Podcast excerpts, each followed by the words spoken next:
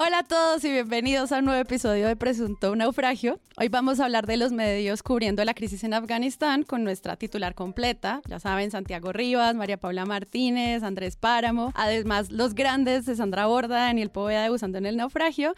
Y tendremos también un invitado eh, especial que es Sebastián Rojas de Sillón Estudios. De nuevo, gracias al Oro Podcast por la producción de esta colaboración. Hola a todos, soy Sandra Borda y nuevamente les doy la bienvenida a Presunto Naufragio como siempre, me acompaña Daniel Poveda. Buceando en el naufragio es producido por nuestros grandes amigos de Acorde.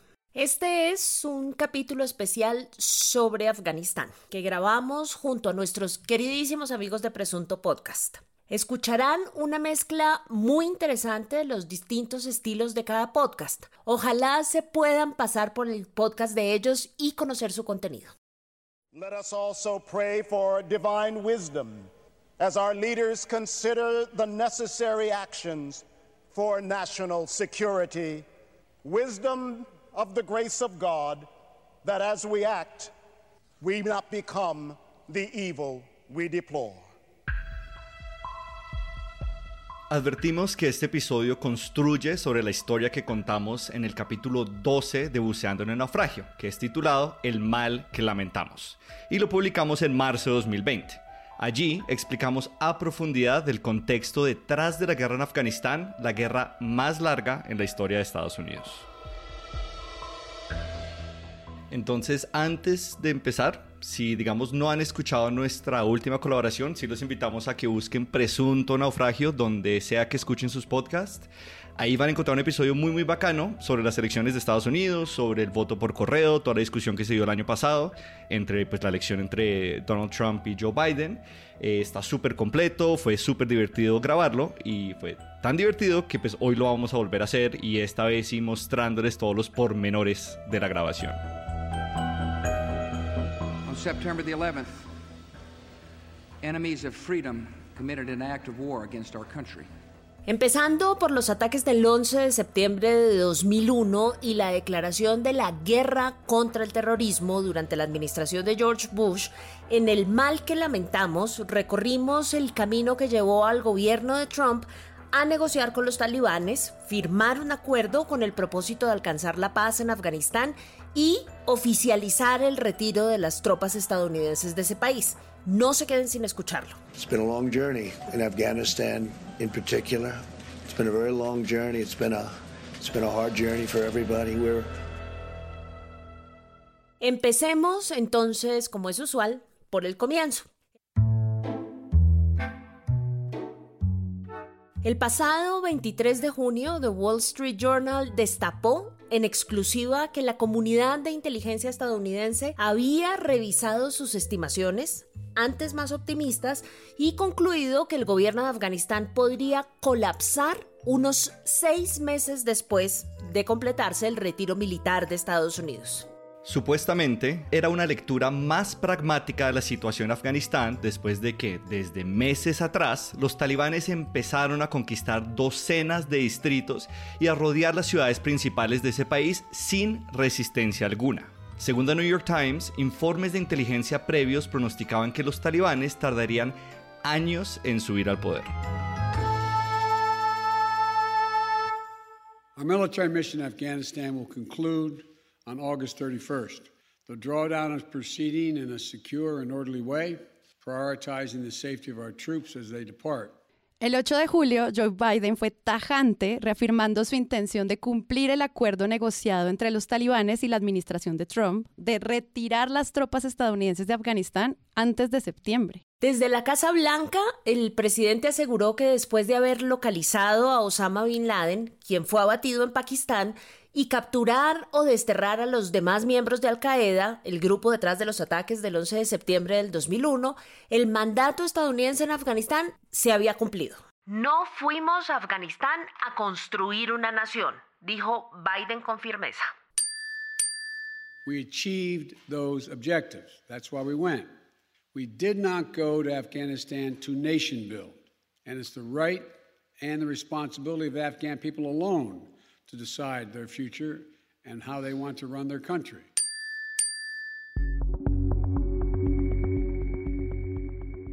En declaraciones a la prensa, Biden afirmó que un ascenso de los talibanes al poder no era inevitable, pero que confiaba en la capacidad del ejército afgano que estaba, aquí abro comillas, mejor entrenado, mejor equipado y era más competente. Cierro comillas. Mr. President, thank you very much. Your own intelligence community has assessed that the Afghan government will likely collapse. That is not true. Al ser cuestionado sobre los recientes informes de inteligencia que pronosticaban que el gobierno afgano sería eventualmente derrotado por los talibanes, Biden contestó que la comunidad de inteligencia no había llegado a esa conclusión, a pesar de que sí lo hicieran, y dijo que la probabilidad de que los talibanes se convirtieran en los dueños del país, entre grandes comillas, era baja. Por último, el presidente aseguró que la salida de Estados Unidos de Afganistán no tendría ningún parecido con Vietnam abro comillas, no habrá ninguna circunstancia en la que se vea a gente siendo levantada del techo de una embajada. No es comparable en absoluto, dijo Biden, refiriéndose al abandono precipitado de la embajada estadounidense y la evacuación de miles de ciudadanos estadounidenses y sudvietnamitas durante la caída de Saigón en 1975. La gran paradoja de todo este asunto es que sí lograron una imagen exacta, la imagen de Saigón. Mientras que los talibanes ganaban terreno capturando, según Al Jazeera, más de una docena de capitales de provincia en cuestión de días, el 10 de agosto Biden reafirmó su posición señalando que el ejército afgano contaba con más de 300.000 hombres, superando a los talibanes. Tienen que luchar por sí mismos, luchar por su nación, dijo el presidente demócrata antes de asegurarle a los periodistas que no se arrepentía de su decisión.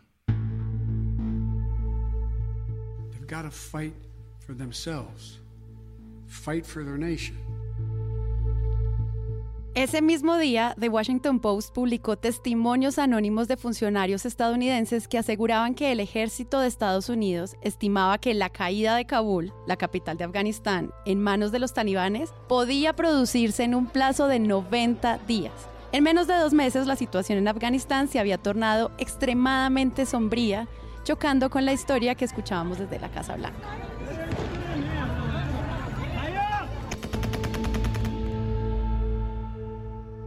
Cinco días después, el presidente afgano Ashraf Ghani, arrinconado, huyó del país y los talibanes tomaron el control, plantándose cómodamente en el palacio presidencial de Kabul. El sorpresivo, sorpresivo entre comillas, obviamente, ascenso de los talibanes marcó el fin de la incursión estadounidense en Afganistán, que duró dos décadas y costó más de dos billones de dólares según Brown University.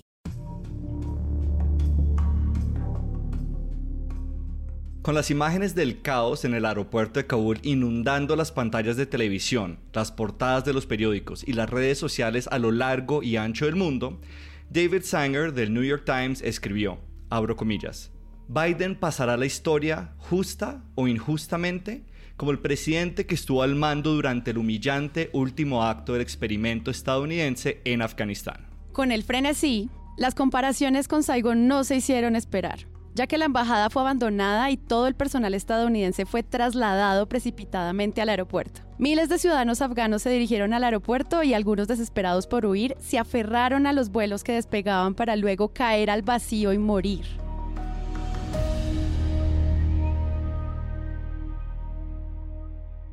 Inmediatamente, altos funcionarios estadounidenses aparecieron en televisión para respaldar al presidente. Anthony Blinken, el secretario de Estado de Estados Unidos, aseguró en Meet the Press que se habían enviado 5.000 tropas a Afganistán para apoyar los esfuerzos de evacuación.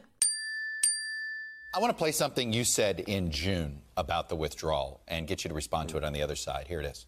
I don't think it's going to be something that happens from a Friday to a Monday.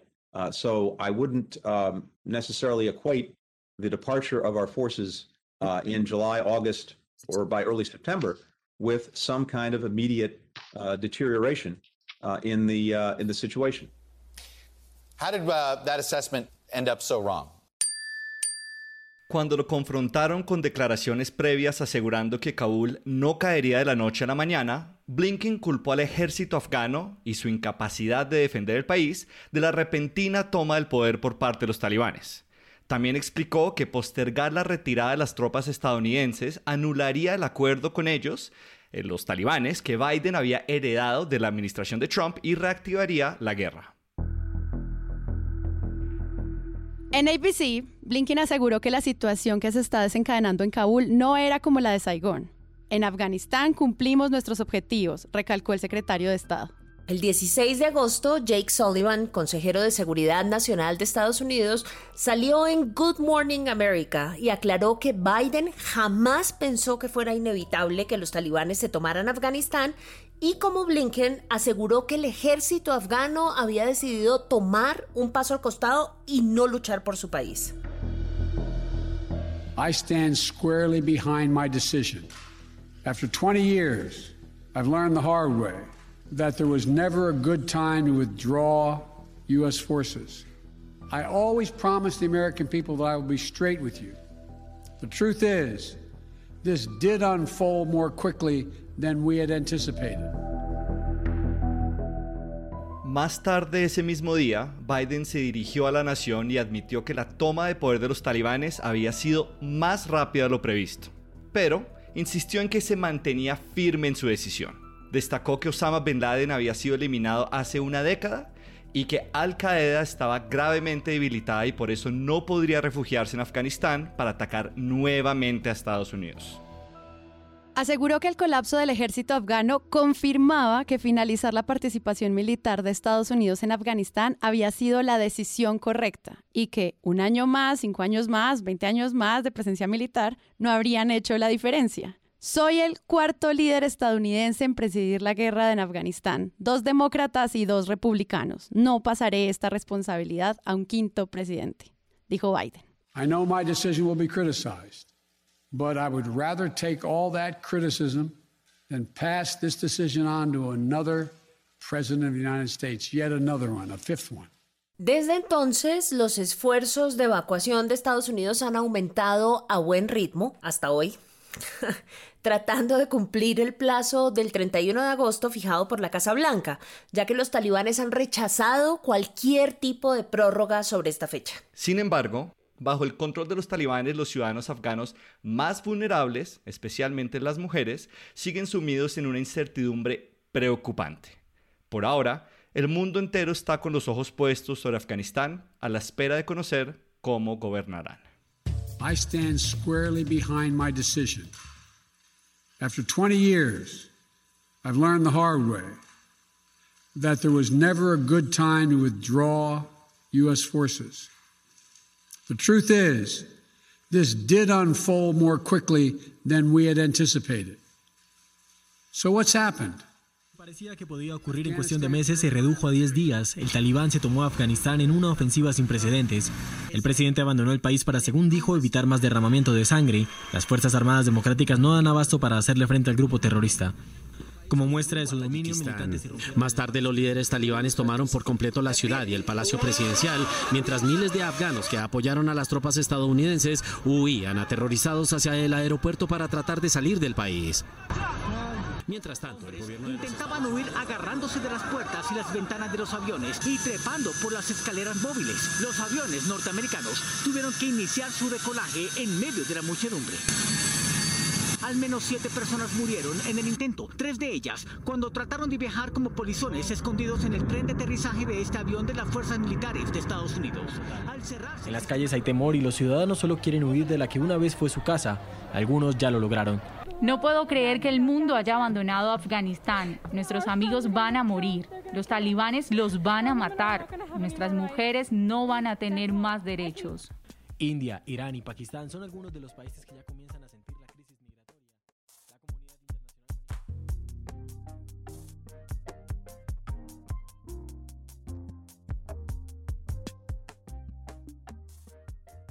Hola, hola, muy bien. Feliz de ver este, este panel completo esta mesa muy llena. Qué maravilla. Siento Sí. que llegamos a, llegamos a acompañar a Sandra, a los que estábamos un poco más grandes cuando el 11 de septiembre, para que no estés en soledad. Gracias. Gracias. Arriba. Andrés Páramo. Hola, feliz aquí de estar en el multiverso. es literal.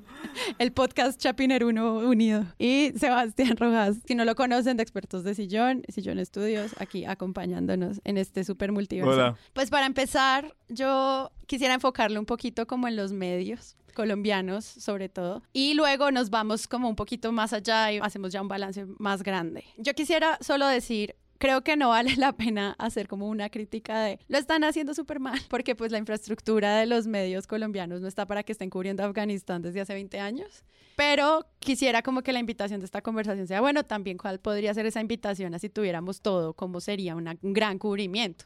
Sin embargo, obviamente están pasando cosas porque son agendas que llegan a nuestro país y quisiera que empezáramos por ahí. ¿Ustedes cómo empezaron a ver esta noticia, Santi? Bueno, yo creo que eh, en general nuestro periodismo internacional tiende a, relatar lo que está ocurriendo. No, no, creo que haya infraestructura, o sea, no creo que tengan un personal para reaccionar a profundidad de inmediato. Creo que es el problema y es que las mesas de redacción tienden a estar conformadas por gente que sabe mucho de política y de política internacional pero no son una presencia constante en el periódico. Es muy fácil que los medios reporten un poco lo mismo que las agencias de noticias. Creo que la primera ola de, información que le llega a uno son agencias de noticias relatando y uno sabe a quién están leyendo por el tipo de cosas que dicen, ¿no? Uno sabe quién lee a la Associated Press o quién está reportando a partir de CNN, quién está reportando a partir de NPR y quién está reportando a partir de Fox. ¿no? Ese, es, simplemente como la primera ola. Y los asuntos de política internacional tienen una manera muy entretenida de llegar graneados a la conversación y eso por supuesto conlleva la parte en donde a mí me parece que si hay un error grave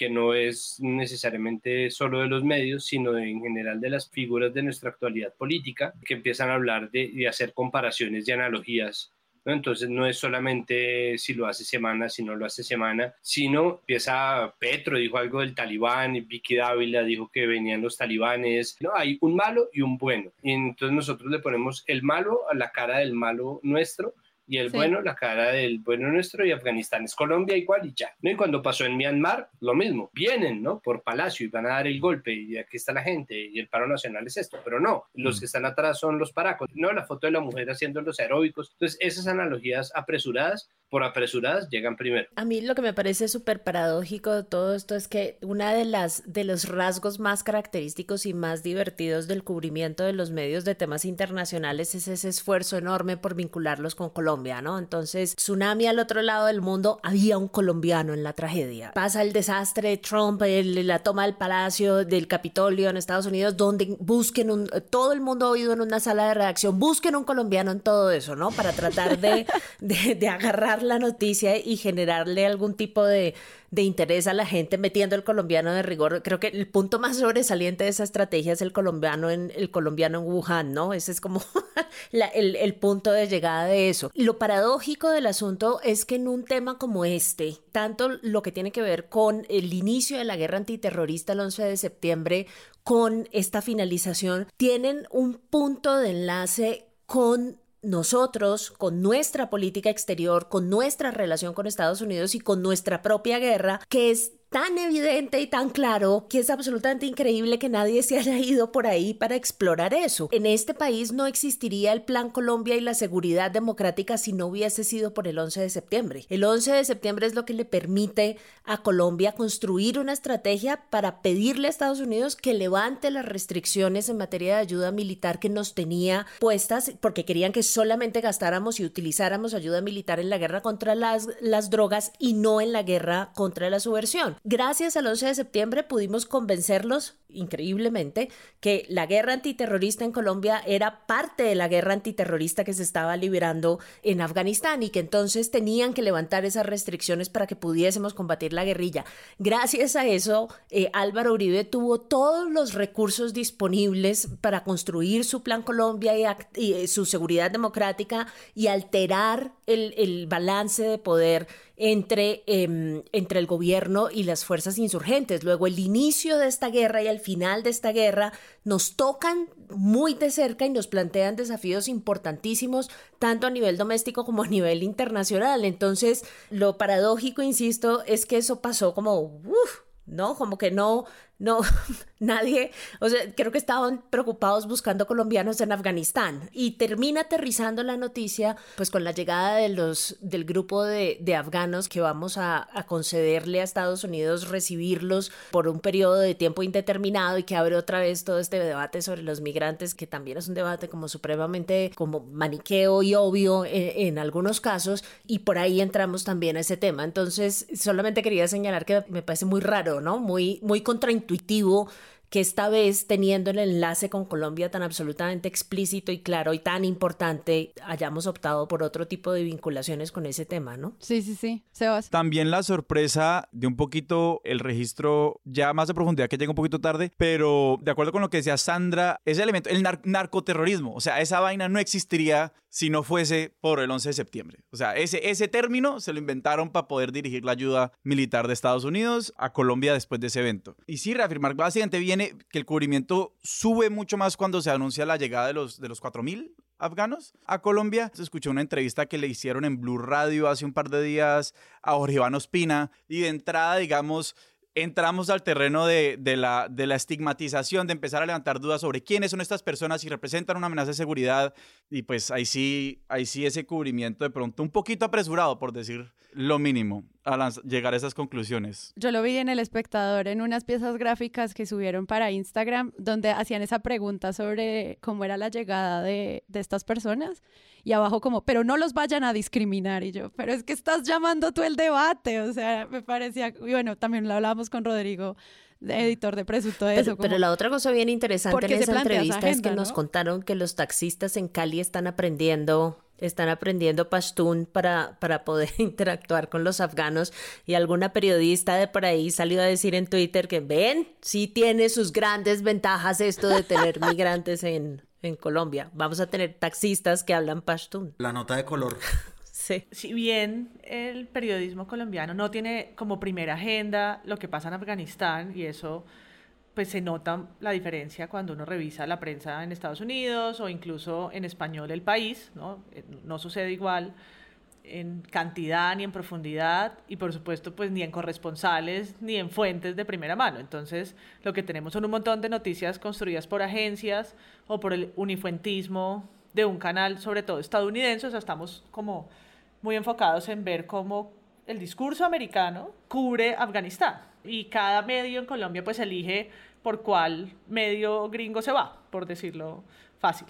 Y ahí pues de rescatar lo que pueden hacer en algunos espacios pues que no alcanzan por supuesto a ir tan allá, pero la W es de los pocos que tiene, sí tiene corresponsales y sí logra llamar y que le contesten en inglés y que podamos tener una voz oficial sin el filtro NPR o Fox o agencia, ¿no? Y eso creo que en situaciones no se nota casi nunca porque no estamos cubriendo, además de que Julio pregunte cómo está el cielo en no sé dónde, pues no importa, pero cuando Total. pasan estas cosas sí.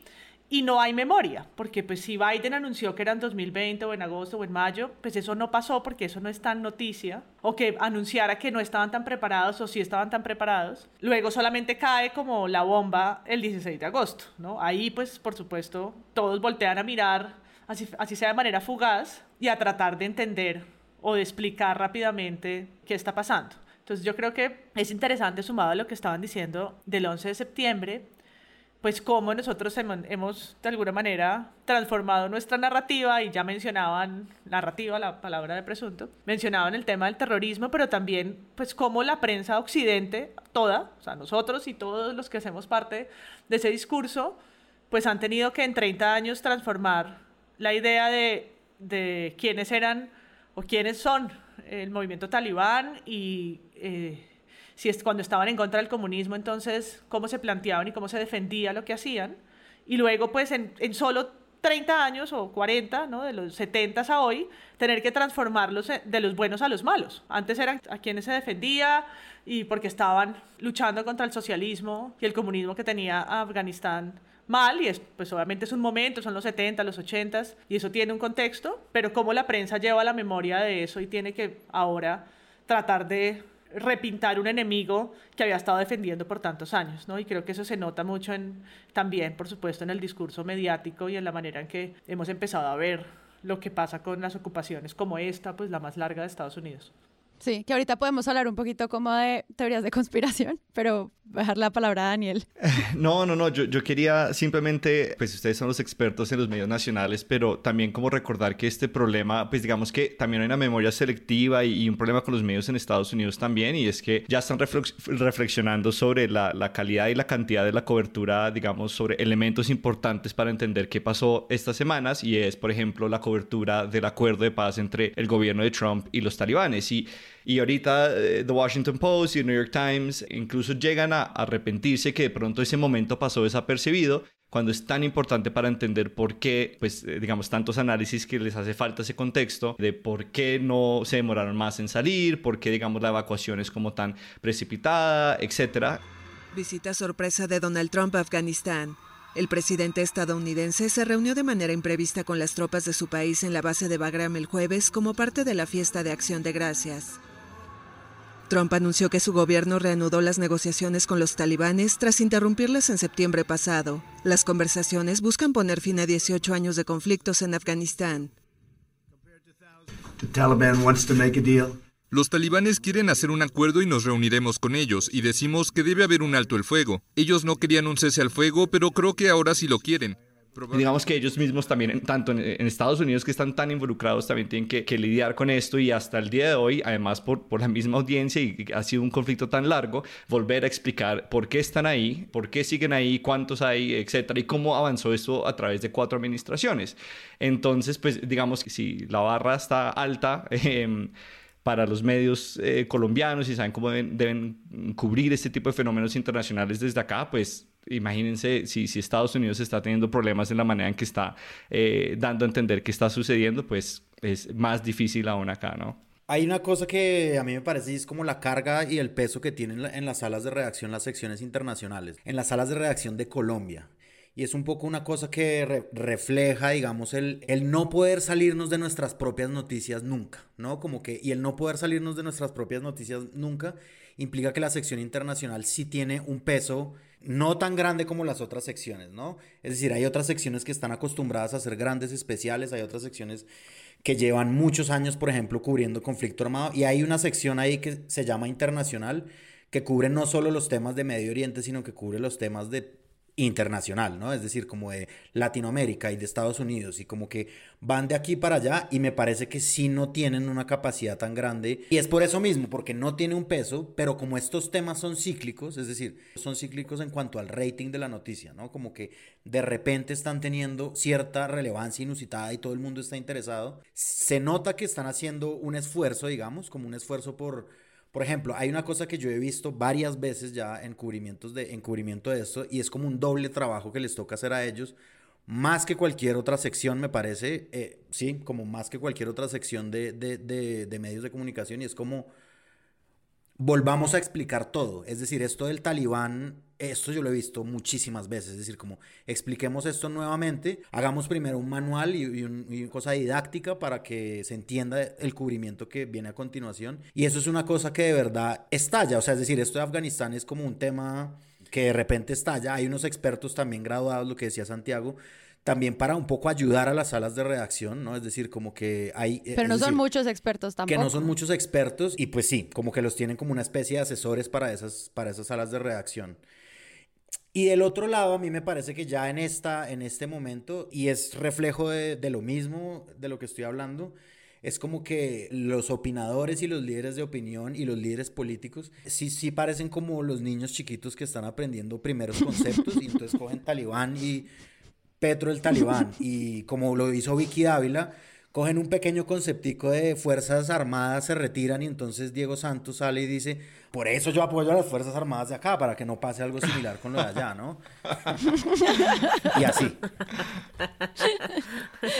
A ver, hay una cosa adicional ahí, es con respecto al cubrimiento que se está haciendo en los medios en Estados Unidos, los medios colombianos que empiezan cubriendo a partir de la lente de otro medio, de un medio en Estados Unidos o de una agencia de prensa, tiende a olvidar también que existe una guerra de la información llevándose a cabo en este momento en Estados Unidos. No es como que nosotros estamos en una polarización extrema y allá están en cambio en una concordia, ¿no? Todos están de la mano y teniendo un debate súper civilizado. No, siga usted, por favor, no siga usted, senador McConnell. Eso no existe, eso no funciona de esa manera y al contrario, las infoguerras que se están llevando a cabo en Estados Unidos están muy fuertes, ¿no? Y, y, creo que, que en ese sentido también sería muy importante nutrirse de la opinión y de las agendas que surgen en cuanto ocurre una situación como la que estamos teniendo. ¿Por qué? Pues porque así como existe un sector de la desinformación de la extrema derecha que está diciendo que esto es un, un problema creado en el vacío, que desde el comienzo se les dijo que teníamos que quedarnos más tiempo, pero que es mm. la misma gente que cuando Trump negoció con el talibán entonces iba a salir a decir que era la negociación correcta porque eso le costaba mucha plata eh, a Estados Unidos.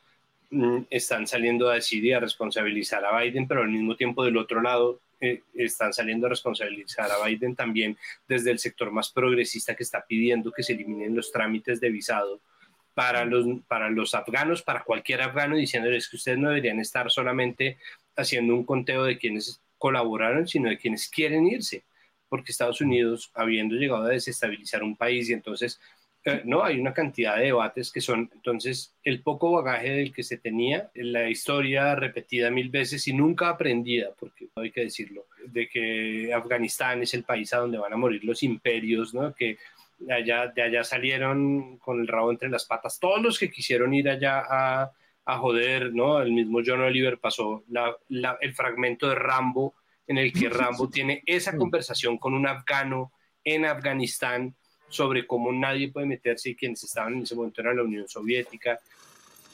Esto es Afganistán. Alejandro Magno intentó conquistar este país. Luego Genghis Khan, más tarde los británicos y ahora los soviéticos. Pero los afganos son luchadores, nunca han sido derrotados. Los viejos enemigos hicieron una oración. Entonces, todo ese, todo ese pequeño bagaje que tenemos lo, lo echamos, pero tendemos a olvidar, creo yo, que existe una guerra de la información y que es importante también tener en cuenta toda la gama de lo que se pide. Entonces es fácil caer en el error de, primero, lo que dice Páramos, ¿verdad? Tener que hacer toda la pedagogía porque, obvio, no hablábamos hace, no sé, desde los, desde los Afghanistan Papers del Washington Post, no teníamos noticia de algo de Afganistán, eso fue hace dos años, demasiado tiempo, ¿no? Para el lapso de atención de cualquier persona que tenga redes sociales y de inmediato toca empezar a traer todo, ¿no? Como acuérdense que ya habían dicho que esto no funcionaba y acuérdense también que no, Afganistán es un país ubicado en el, empiezan a jalar el hilo de la pedagogía y ya cuando llegamos ya todos estamos acuerdan de que es Afganistán, bueno, ahora lo que pasó es que esta vaina y ahí es donde empieza a jugar, pero en este momento en Estados Unidos está tan clara la división que existe el abanico que va de la extrema derecha hacia la, lo que los gringos llaman extrema izquierda, que aquí es prácticamente el Partido Verde, que es,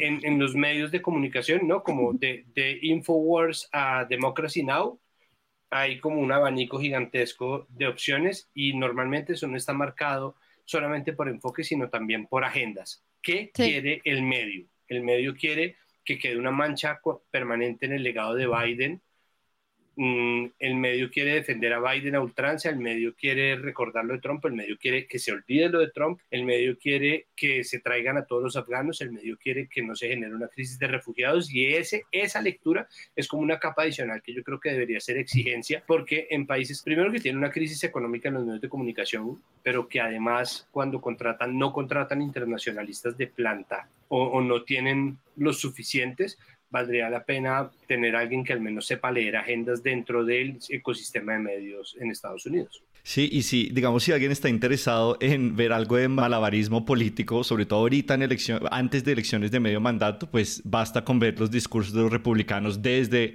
el 11 de septiembre de 2001 y cómo por alguna razón se les olvida de que la invasión a Afganistán fue eh, un consenso bipartidista abrumador bajo el un presidente republicano que en ese momento además fueron ellos quienes estuvieron de acuerdo en extender el mandato de Estados Unidos a Afganistán a pesar de cumplir la mayoría de sus objetivos en el primer año de operaciones y después seguir con ya la construcción de nación, de, una democracia estable y, agregar y agregar objetivos que hoy sabemos por The Afghanistan Papers y pues por la duración misma de la guerra que han sido un fracaso y un fracaso. Eh, de hecho, yo en, un artículo, creo que de Washington Post, si no estoy mal, decía, esto no es un, un fracaso de 20 años, sino sino es un fracaso año tras año distinto por los objetivos que hacían para extender su mandato en Afganistán. Y ahorita, después de, de, haber estado de ese lado eh, durante las, pues, las, administraciones de George W. Bush, eh, con Trump, que viene con un, un, objetivo claro de sacar a las tropas estadounidenses, de terminar estas guerras infinitas, como él, él, las llama, pues, y, ver la capacidad electoral detrás de ese, un personaje de estos, pues también esos mismos discursos de los republicanos empieza a transformarse y ahorita, eh, obviamente, es un blanco fácil, Biden es un blanco súper fácil eh, para, digamos, echarle la culpa del caos. Eh, y que obviamente hay, hay, hay, niveles de culpa de la Casa Blanca y de la inteligencia y la manera en que se, se, organizó la evacuación, pero de esto no lo van a soltar hasta que, hasta que hayan elecciones. la diferencia, digamos que ahí el, el punto importante es qué tanto importa en Estados Unidos, qué tanto importa estas escenas de caos, qué tanto importa que, haya sido desorganizado, se les va a olvidar de aquí al próximo año cuando hayan elecciones, eh, etcétera. Pero pues digamos sí hemos tenido que ver a Biden discurso tras discurso salir y pronunciarse al respecto, entonces la cosa no, ha sido tan fácil para los demócratas tampoco y los pone en una posición muy difícil también electoralmente. Pero digamos que la opinión popular apoyaba a el retiro de Afganistán y entonces pues digamos que ahí era una decisión fácil en un principio conectado a lo que estaba diciendo Santiago y también Daniel, es que ese tener que volver a contar todo y, quedarse en, el último párrafo para registrar es como hacer un trabajo de Google, como de enciclopédico, ¿no? como de registro, ¿no? de registro de una cantidad de hechos, que es como el 1.0 de, de, noticia de una clase de periodismo. En los medios yo encuentro ahora eh, análisis en los medios internacionales de la guerra del opio, de cómo Estados Unidos financió a los mujahidines por mucho tiempo, qué gobiernos lo hicieron, cómo el gobierno de Thatcher lo hizo o no, hay fotos de Ronald Reagan, no, me encuentro con una profundidad, pues que aquí nos quedamos con Petro el talibán, y es ahí donde, por supuesto, no es nuestra agenda del día Afganistán, pero entonces, ¿por qué va a ocupar o va a venir a ocupar las columnas con comparaciones tan ligeras que sí me parecen que mediáticamente eh, despistan, ¿no? Despistan un montón porque, pues, si no hace parte de la agenda, no hace parte de la agenda y no estamos hablando de Yemen y allá la están pasando fatal y no hace parte de la agenda, pero no estamos eh, usando comparaciones absurdas de, de países, ¿no? Entonces, si vamos a jugar a usar los mismos términos como hemos jugado a usar el término del terrorismo y ha sido una estrategia política, mediática, etcétera, pues cómo es que ahora, porque esto va a seguir, y en ese ping-pong que decía Páramo, pues va a ir y venir como un yoyo a la agenda, va a entrar y salir, entre notas curiosas como la comida en Afganistán o qué sé yo, cuando esa migración suceda, eh, los taxistas que van a ser bilingües o no, y los juegos que van a empezar ahora, no sé, en campaña preelectoral a decirle a Petro el talibán, o sea, que es como da oso un poquito, como que la prensa nacional es lo que aparezca es Petro el talibán con esa simpleza, ¿no? Una comparación, jo, jo, Sí, qué irresponsabilidad. Porque pues también hace parte de ver cómo fue que construyeron ese enemigo o ese aliado en su momento para luego ver cómo lo usan de manera política. No, simplemente iba a añadir hasta qué punto es eh, unidimensional y simplona la palabra terrorista y creo que todo está conectado ahí porque la narrativa de la guerra contra el terrorismo es una narrativa que crea un relato en donde hay unos buenos y unos malos, ¿no? o hay como unos buenos que somos todos los que somos víctimas de, y un malo gigantesco mm, que tiene 700 mil caras y entonces uno realmente nunca sabe. Y para mí el ejemplo es simplemente, y esa era la anotación que quería hacer, que ahora hay un nuevo actor. ¿no? Entonces el, el atentado terrorista de hoy fue llevado a cabo por ISIS-K, ¿no? ISIS-K.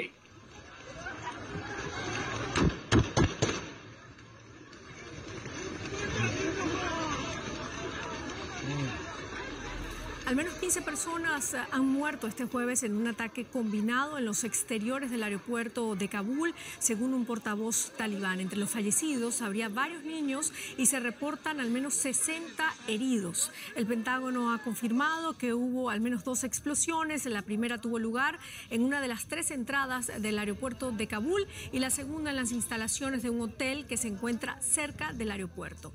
El portavoz talibán, Sabihullah... Pero entonces, mm. cuando uno lo ve desde acá, ¿no? Como una persona desinformada o que está desapercibida de lo que está pasando en Afganistán, lo más seguro es que va a decir, oh no, apareció otro, ¿no? Como, oh no, ¿no? Los Decepticons y entonces ahora llegaron otros malos y entonces ahora qué va a ser de nosotros, como no el ex Luthor y ahora llegó Gargamel, entonces está en la liga de los malvados villanos porque para uno se lo volvió dentro del racismo estructural de la narrativa de la guerra contra el terrorismo, todo lo que es musulmán es necesariamente un, terrorista, ¿no? No en vano la canción de Calle 13 que dice que va a explotar como palestino, muy simpático, muy racista, ahí está como, ¿no? Esa simplificación hace que uno diga, oh no, entonces llegó otro, y resulta, ¿no? Que son enemigos jurados, el talibán e ISIS-K. Es como, ¿no? Y empezar a entender simplemente esos matices, esos enfrentamientos, esas enemistades, esas complejidades del panorama,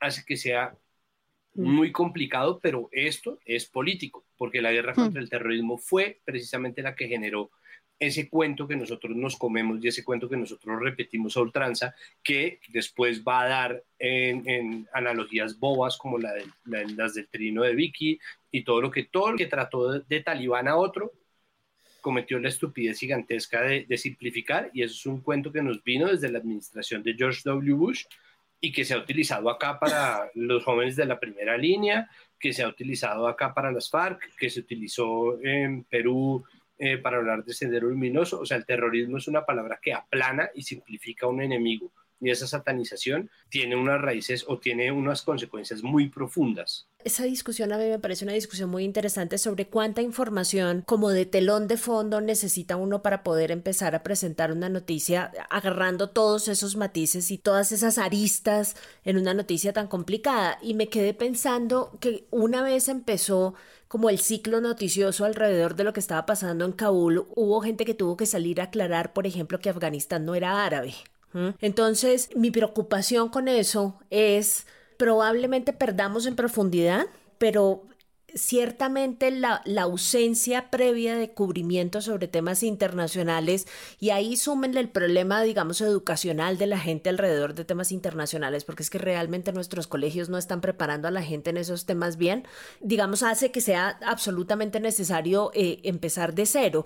Y eso es claramente un problema, creo que le deja el trabajo del análisis a medios muy especializados y como con un interés muy particular en explorar y en cavar más hondo, pero creo que condenan los medios que no tienen ese interés particular en hacer un cubrimiento apenas ras con apenas el inicio eh, de la historia. Yo en, en, medio de eso prefiero que sea un cubrimiento superficial pero riguroso a que sea un cubrimiento súper profundo y analítico, eh, pero con muchos problemas. Y eso me lleva a un punto simple sobre algo que estaba diciendo Andrés, eh, y es el papel de los expertos. El papel de los expertos en, estas, en, en, el cubrimiento noticioso sí que es problemático en este tipo de cosas. Yo en esta, en esta discusión siempre recuerdo la llamada de un periodista alguna vez diciéndome, mire, hubo un apagón en la India ¿cómo interpreta usted eso? Y yo decía, pues pucha, yo, o sea, ni sé de electricidad, ni sé de la India, ni sé de, de todo lo que, digamos, involucra esa noticia los internacionalistas no sabemos de todo lo que pasa en el sistema internacional. Entonces,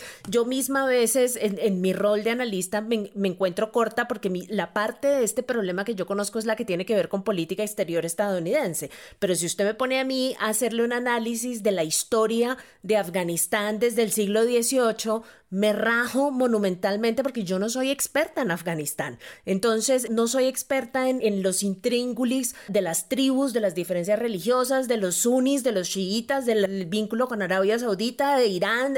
o sea, eso es una cosa súper complicada que requiere no un analista internacional, es decir, los internacionalistas no sabemos de todo lo que pasa en el mundo, sino que requiere una cosa. No, imagínate. los medios me dijeron que sí. Newsbreak Te estás burlando, pero no sabes la cantidad de gente que lo llama a uno como usted, eh, Myanmar, para poner solamente un ejemplo. Perdón, yo no tengo ni idea de Myanmar, no tengo ni la menor idea. No, o sea, me entero de la misma forma que se está enterando la gente que está leyendo los periódicos internacionales.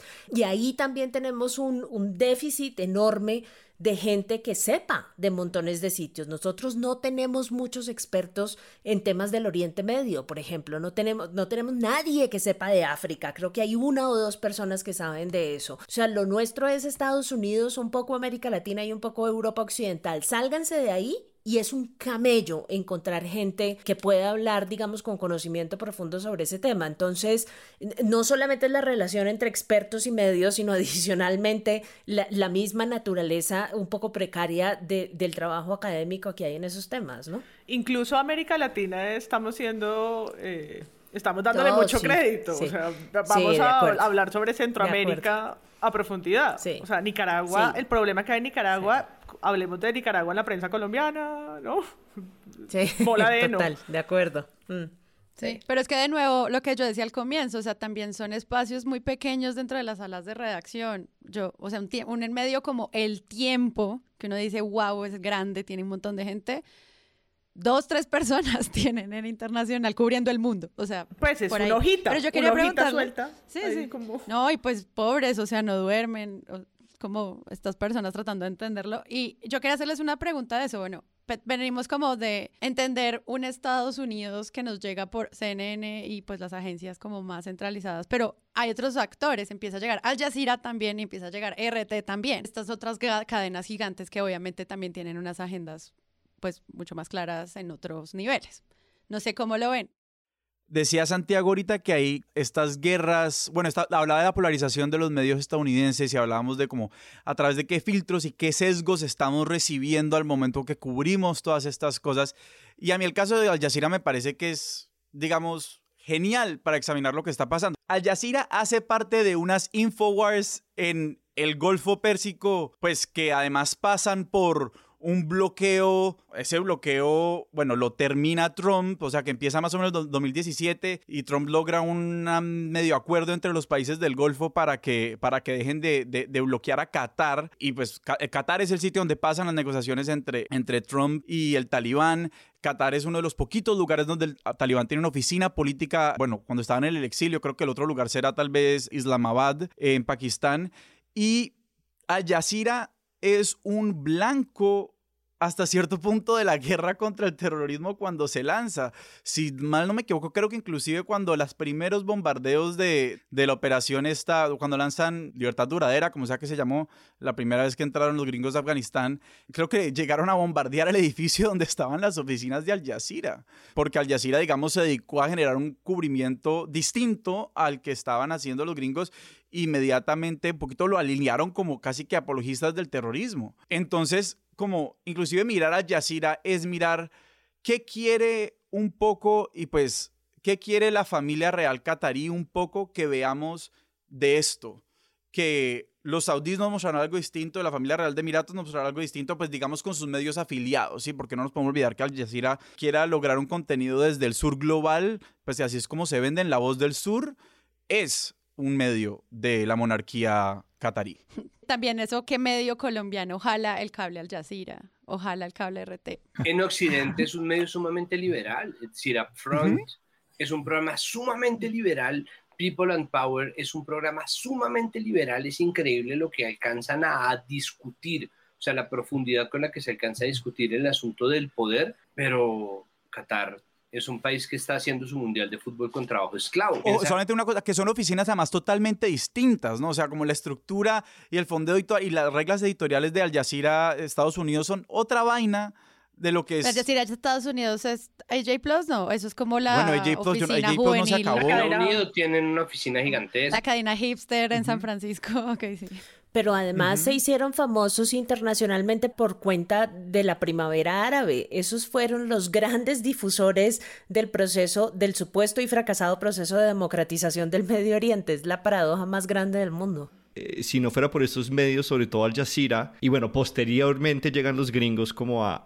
a, informar sobre esto, es que no sabríamos cómo estaría, cómo estaba ocurriendo las cosas en terreno. Y la verdad es que si, si estuviera siguiendo la cobertura Al Jazeera, y bueno, y posteriormente los, los eh, The Washington Post, Wall Street Journal, New York Times, etcétera, pues para nadie era una sorpresa, pues obvio, de pronto lo precipitado que fue y lo rápido que fue, pero la verdad es que ellos son los, eran los que estaban cubriendo distrito por distrito, capital por capital, eh, cómo estaban cayendo estas ciudades y estos pueblos en manos de los talibanes y además estaban describiendo la forma en que lo estaban haciendo, en cómo lo estaban haciendo sin disparar una sola bala, en que se estaban rindiendo los líderes locales de, de cada una de estas capitales, los términos sabían que estaban dando una remuneración por armas entregadas y por pasarse pues a, esa milicia, etcétera, y porque si nos guiáramos totalmente por los pronunciamientos desde la Casa Blanca, pues mejor dicho, pues obviamente la, la, sorpresa era grandísima. Y por eso es que en, en, el guion intento como destacar la diferencia que había entre los pronunciamientos oficiales desde el gobierno en Estados Unidos y la diferencia del cubrimiento de, de los medios que nos estaban advirtiendo que, que, se estaba cayendo ese país y que el colapso de la ciudad era inminente, que pues me parece un contraste grandísimo. Y si no fuera por Al Jazeera, pues, eh, pues o sea, no, no tendríamos ni idea. Y pues otros medios que también estaban allí. Yo tengo una pregunta con eso pero esto sí está basado en mi completo desconocimiento. ¿Estos son, eran temas que se podían cubrir fácilmente o había como alguna actividad de la Casa Blanca para que no salieran cosas del tema? Estamos fallando estrepitosamente año tras año tras año porque pues me imagino que no es tan fácil comunicar este tipo de información y que pues a la presidencia le parezca pues sensacional. Es entre otras cosas hay toda una discusión sobre sobre justamente lo que pasa con el cubrimiento y, con los corresponsales en situaciones de guerra, que son en la gran mayoría de los casos gente que va a los lugares en donde están ocurriendo los conflictos protegida por las Fuerzas Armadas estadounidenses, los famosos embedded journalists, que la única forma que tienen de cubrir es estando protegidos y salir al campo solamente pueden hacerlo dentro de las tanquetas de las Fuerzas Armadas estadounidenses, es decir, no tienen la oportunidad de construir una perspectiva independiente fuera de la dimensión y de la óptica que les otorga la Fuerza Armada estadounidense. Y creo que, digamos, parte de eso es estratégico, pero también creo que es que no hay opción de que sea de otra forma, porque si no el riesgo que se corre en materia de seguridad es enorme. Y eso ha producido, o sea, el primer más dramático caso de eso, pues fue Vietnam, donde a todo el mundo le cayó el 20 de que la guerra se estaba perdiendo, pues demasiado tarde, porque todo lo que había era un procesamiento de fuentes oficiales que simplemente estaban interesadas en, en mostrar constantemente que la cosa se estaba ganando, que la cosa estaba bien, hasta que ya no se pudo sostener más el cuento de que la cosa estaba bien y todo se fue de madres.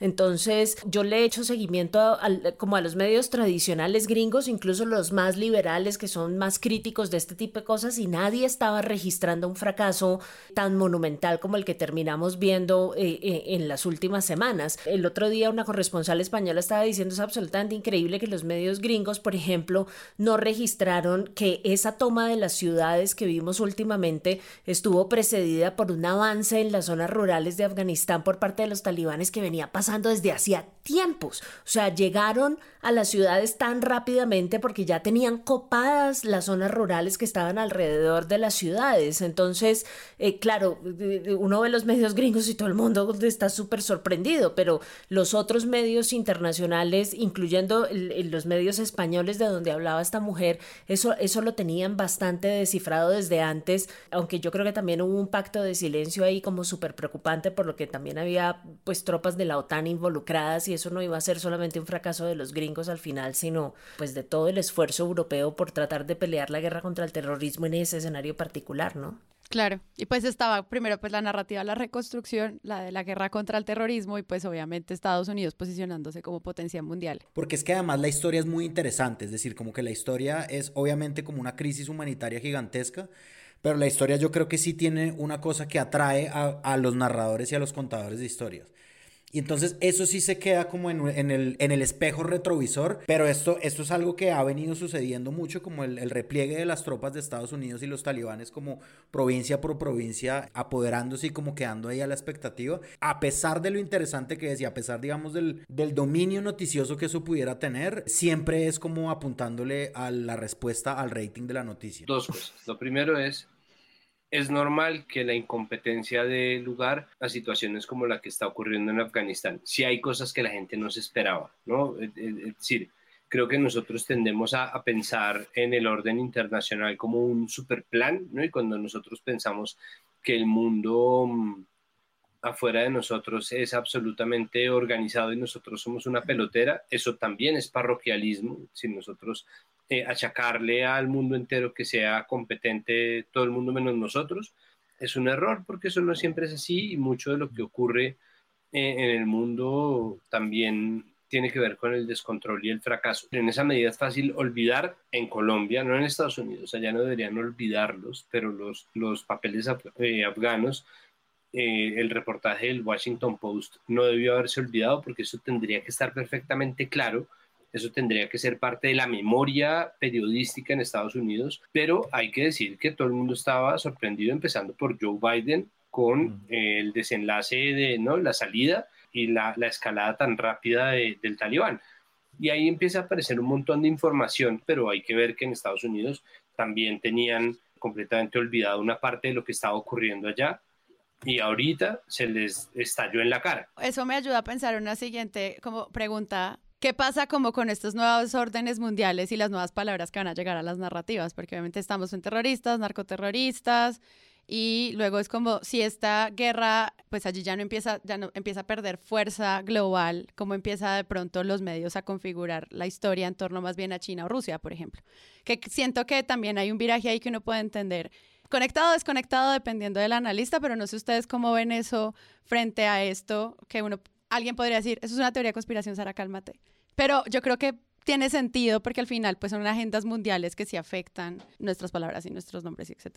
Para responder tu pregunta sobre si, si es teoría de conspiración de que las prioridades vayan a, a girar hacia China, yo creo que cero. La realidad es que en, en, todas esas ocasiones en las que él habló en estos últimos meses, él dice una y otra vez que las prioridades de Estados Unidos están en otro lugar. Y si es que no dice China, se puede inferir que es China, que son otras amenazas distintas a la seguridad nacional de Estados Unidos. Y por eso mismo tú lo mencionaste en el episodio buceando anterior que, que hicimos nosotros, pues estamos analizando una China muchísimo más asertiva, aprovechándose del vacío que dejó Trump con su política de, de America First y y de una China que, que, quiere ser líder en el sistema internacional. Entonces, para nada, o sea, eh, Biden, el, el presidente de Estados Unidos, ha repetido una y otra vez que hay, eh, primero, que el terrorismo también ya está ocupando, eh, ya se está realizando desde otros países y sin la necesidad de tener tropas estadounidenses, supuestamente ellos pueden lidiar con esas amenazas terroristas. Y aparte de eso es porque su administración tiene prioridades completamente distintas. O sea, Afganistán no está entre los intereses de Estados Unidos en este momento.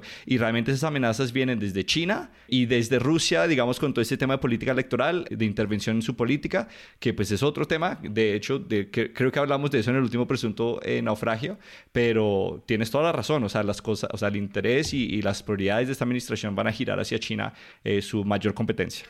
Son cosas un poco distintas, ¿no? Porque, porque China efectivamente está ocupando un lugar muy importante en la agenda de política exterior de Estados Unidos, pero eso no es un problema de seguridad necesariamente, o no un problema de seguridad concebido, eh, digamos, en términos de, de, fuerza conversional o fuerza tradicional para Estados Unidos. La amenaza tiene que ver más con la presencia, igual que en el caso de, eh, de Rusia, con, con, con, otro tipo de, con otro tipo de cosas, ¿sí? Los hackers en el caso de Rusia, los, las ciberamenazas en el caso de, de China es que les agarre ventaja, cosa que ya está pasando y a unas velocidades impresionantes desde el punto de vista de la inversión y del comercio, pero digamos, Estados Unidos no está temiendo un ataque de China ni la amenaza pasa necesariamente por lo militar en este instante, mientras que creo que el problema que está surgiendo, pues que ya ha surgido desde hace rato y que va a, ser, va a continuar estando en la agenda de Estados Unidos en lo relacionado con Afganistán, pues es justamente que los estados mal llamados fallidos, pero pues, en aras de la economía del lenguaje,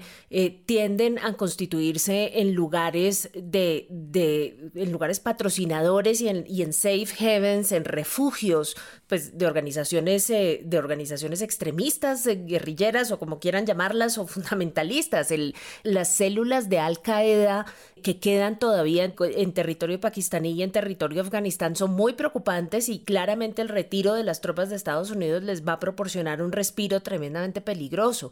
El Estado Islámico está lejos de estar acabado. El que estos estados no es necesariamente que sean aliados de estas organizaciones porque la relación entre, entre, entre los talibanes y, y estas organizaciones, Santiago lo decía hace un momento, no es necesariamente pues una de objetivos comunes ni nada que se le parezca, sino que simplemente el, hecho de que no exista un Estado formalmente constituido en Afganistán, que no haya infraestructura, que no haya fuerzas militares, que no haya educación, provisión de servicios y demás, simplemente pues nosotros sí que sabemos en qué es lo que termina la ausencia de los Estados, pues simplemente genera un vacío de poder enorme que permite el surgimiento de esas organizaciones esas organizaciones sí son una amenaza eh, militar muy complicada para Estados Unidos. Yo creo que dos puntos difíciles de este proceso de toma de decisiones era retirar las tropas. El siguiente punto va a ser el que le toque el próximo ataque proveniente de uno de esos grupos. Sí, pues lo que hablábamos de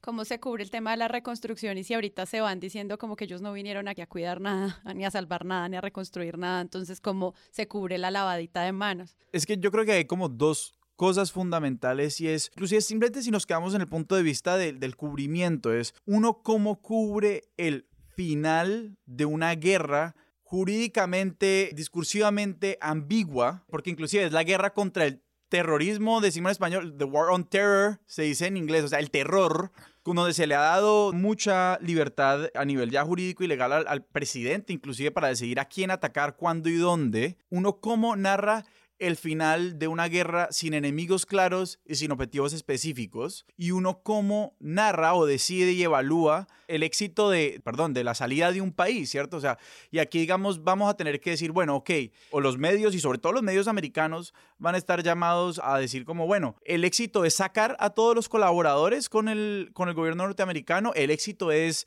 agilizar, como decía Santiago, eh, los procedimientos de visados para que todo el mundo que quiera salir salga. Así como era difícil decir si Estados Unidos había ganado o no la guerra en Afganistán, es como cuando se va a decir que la reconstrucción o que la salida es completa o exitosa. Digamos, pues eso, eso es verdaderamente es un gran problema, es porque tenemos este gran sesgo, que es un sesgo con el que se tiene que lidiar en cualquier país, digamos en Colombia, que, que cubrimos también en parte usando las ópticas que se trabajan en Estados Unidos, ¿Cómo hacemos esto con el fantasma del excepcionalismo americano que pues ha sostenido lo que ha sostenido? O sea, es que no nos podemos olvidar que igual la guerra contra el terrorismo era suficientemente ambigua que para, digamos, las alas más nativistas del Partido Republicano o de la derecha gringa, era una guerra absolutamente como de civilizaciones contra el Islam. Para de otros sectores más moderados era simplemente como una idea medio de eh, desarrollo a estas naciones no modernas que Estados Unidos estaba llamado a hacer en un sentido como muy colonial. Inclusive muchas partes del Partido Demócrata siempre han dicho que esta idea de cómo llevar libertad y democracia al mundo está alineada con que Estados Unidos sea, digamos, el papel heroico de Estados Unidos como garante del orden mundial. Y solo ahora vemos, digamos, como voces mucho más fuertes en la política, en el sistema político gringo, diciendo como, hey, estos son proyectos coloniales que, del que tenemos que bajarnos. Claro, eso realmente se está dando, o sea, el cambio está en, en, la derecha. Si el cambio de ese discurso se está dando porque cuando estaba George W. Bush en Estados Unidos eran los neoconservadores los que estaban dominando el Partido Republicano. Ahora los que dominan el Partido Republicano son los desreguladores, es decir, son gente que está muy cercana al libertarianismo. Trump es un tipo que en nombre del caos o de, no sé, es así, pero digo, el, trumpismo tiene un discurso conservador muy distinto al que tenía George W. Bush. ¿no? W. Bush es heredero de una tradición conservadora de intervencionismo y colonialismo, mientras que el conservadurismo de Trump y la idea de América primero consideraba que era absolutamente inútil gastar plata pública en guerras en otro lado, porque, ¿no? Y eso es el retiro del Acuerdo de París. Toda la política internacional de Trump era mm, una especie de ombliguismo justificado en la idea de no vamos a seguir gastando plata de nuestro país, la plata de los empleos de los americanos en esto. Y eso fue lo que llevó a esta serie de negociaciones, pero la verdad es que ahí también hay ambiciones geopolíticas, o al menos están obviando. Por un lado, se está obviando la repetición de ciertos patrones históricos y es esto que pasó en Afganistán es exactamente lo mismo que pasó con la guerra Irán-Irak, es decir, eh, Estados Unidos termina dándole las armas al enemigo que luego va a terminar por combatirlo, desarmarlo y al que ellos van a tener que ir a desmantelar en el caso de Afganistán, repitiendo el patrón de los imperios con absoluto fracaso. Lo que ellos hicieron con Saddam Hussein fue armarlo para combatir al ayatollah para después tener que ir a desarmar y colgar 25 años después a Saddam Hussein en, Bagdad. Lo que ellos están ignorando es que ellos mismos convirtieron a Afganistán en un nodo de la geopolítica moderna, porque China dejó oficinas en Afganistán, es decir, mientras que los gringos están huyendo de Afganistán, mientras que Estados Unidos está evacuando Afganistán, cuidando el aeropuerto, haciendo negocios con el talibán, China tiene una oficina, tiene una embajada activa en Afganistán y están empezando a escalar Afganistán. Y Afganistán solamente es importante en ese sentido porque tiene una localización sumamente estratégica, pero sobre todo, y en este punto, porque Estados Unidos dijo que lo era. Entonces, en este momento en el que hay tanta plata corriendo a través de Afganistán, sea en inversión armamentista, contra, con contratistas de defensa, cadenas televisivas, o sea, lo que sea que esté pasando allá, China ya tiene una pata puesta ahí, no para conquistar, no para someter, sino para ganar esa guerra. Y China ya está haciendo una escalada nuclear. Entonces, Pakistán, que es un país que tiene armas nucleares, que es fronterizo de la India, que tiene armas nucleares, que es fronteriza a su vez de la China, que está empezando a escalar para ser una superpotencia en los términos de la Guerra Fría, es decir, está empezando a generar una armada, una marina y una serie de ojivas nucleares, que todavía los gringos dicen, eso podría ser mentira, pero no saben, no lo saben. Lo único que saben es que hay cada vez más silos de ojivas nucleares en China entonces, los términos en los cuales Estados Unidos planteó los requisitos para ser una potencia están siendo comprados por otros. Y el problema es que Trump encima de eso les dejó el retiro del pacto nuclear con Irán. Entonces ellos están teniendo que tapar muchos huecos a la vez porque China está copando los huecos geopolíticos de la guerra fracasada en Afganistán, está copando eh, huecos de la política nuclear que ellos tienen que tapar con Irán y después ir a negociar con China. Seguramente China va a negociar con ellos, pero China está haciéndose fuerte en ese sentido para tener con qué negociar. China se les está volviendo una potencia, entonces ellos no tienen cómo no estar interesados, pero están omitiendo, tal vez porque no tienen otra opción, que China en Afganistán también se les está volviendo un problema. Entonces, todo lo que pase de aquí en adelante va a ser Israel y China, porque Rusia tiene un papel que es raro, es como una especie de satélite, ¿no? Es como cada tanto aparece, como uno de esos villanos de cómic que aparece cada vez que los escritores se quedan sin ideas, pero Israel como aliado y China como enemigos se están volviendo como dos puntos focales de la política de Estados Unidos con los cuales se van a seguir enredando por culpa de los cuatro años de Trump, porque Biden quisiera no un poco plegar para que nunca hubiera pasado y pegar directo con los años de Obama y seguir ese plan que se tenía incluso de una manera mucho más liberal, como la retirada de las tropas de Afganistán, pero no lo va a lograr. ¿Cómo se va a cubrir eso?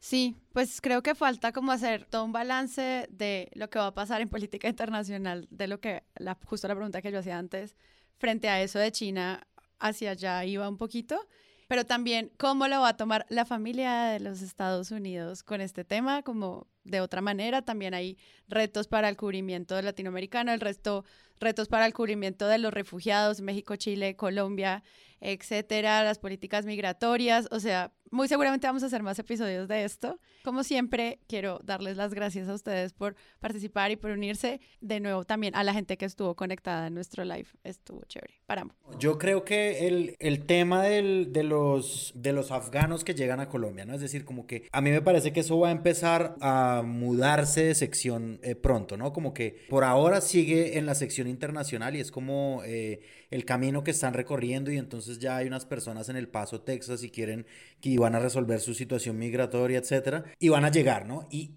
de ahí en adelante me parece que los medios sí tienen que tratar con una cautela gigantesca ese tema, como que eh, ya estamos viendo las primeras señales en la opinión pública de como esa xenofobia rampante que existe acá eh, en Colombia. Ya estamos viendo como demasiados chistes, entre comillas, también que tienen que ver con mujeres afganas, etc. Y me parece que eso, si no hay una labor muy responsable de lo que es realmente lo que va a pasar y el cubrimiento y, y las palabras indicadas y cuidadosamente, pues eso sí va a ser un propulsor de otras conductas que, pues que acá en Colombia sí de verdad se dan, se dan eh, lastimosamente muy frecuentemente. No es que si no ocurre con Venezuela. Eso es. Que es el cubrimiento ombliguista. O sea, yo, yo no sé. Y, y sí, no, sí, no, no, no, impresionante. Em, sí, yo creo que hay unas preguntas que quedan y seguramente de pronto en otro presunto naufragio o en Buceando en Naufragio las intentaremos contestar. La primera es qué tanto va a interactuar o qué tanta comunicación va a haber entre Estados Unidos y los talibanes. Ya hoy algunos se sorprendían de que estuvieran, digamos que, compartiendo información para evitar ataques como los que hubo. La fuerza, eh, el ejército en Estados Unidos, la inteligencia está segura de que los talibanes han evitado otros atentados similares y pues ahora con la salida de Estados Unidos y la amenaza de China, con la mencionó Santiago, pues toca ver cuál va a ser esa comunicación que se va a mantener con los talibanes en Afganistán. Sobre todo pues porque ellos se venden que en estos 20 años han cambiado, que mejor dicho va a haber un respeto por los derechos humanos de acuerdo a su ley y, que ha sido pues un grupo que también se ha ido adoptando las redes sociales y que ya no es supuestamente, según ellos, el mismo de hace dos décadas. Entonces pues quedan, quedan todas estas preguntas, además en un país que necesita de una manera desesperada eh, asistencia internacional, entonces vamos a ver cuál va a ser la posición de la Casa Blanca de, de tener que, que eh, o aislar o o, ayudar o etcétera. Entonces son, son preguntas que yo creo que quedan en el aire y por eso todos esperando a cómo gobernarán y cómo será los futuros mm, semanas, meses y años en Afganistán. Y nada, agradecerle a todos por acompañarnos y por escucharnos y a ustedes por estar aquí todo este tiempo charlando con nosotros. Listo, pues muchas gracias Santiago. Muchísimas gracias como siempre por la invitación. Muchas gracias a quienes están comentando en nuestro en vivo en YouTube. Muchísimas gracias y un saludo. Hice todo lo posible por emborracharlos a punta de narrativas, embriagarlos en narrativas, pero ya la otra parte la ponen ustedes. Muchas gracias Sandra. No, a ustedes muchísimas gracias por la conversación. Muchas gracias Sebastián. No, gracias a todos y a todas por la invitación. Un placer estar aquí con estos dos podcasts de lujo. Sí, el multiverso de los podcasts. Eh, muchas gracias, para Esto es como, ya el comentario que me gustó era como que cuando se juntaron los Power Rangers y, y las Tortugas Ninja. Gran comentario. Ese es el mejor.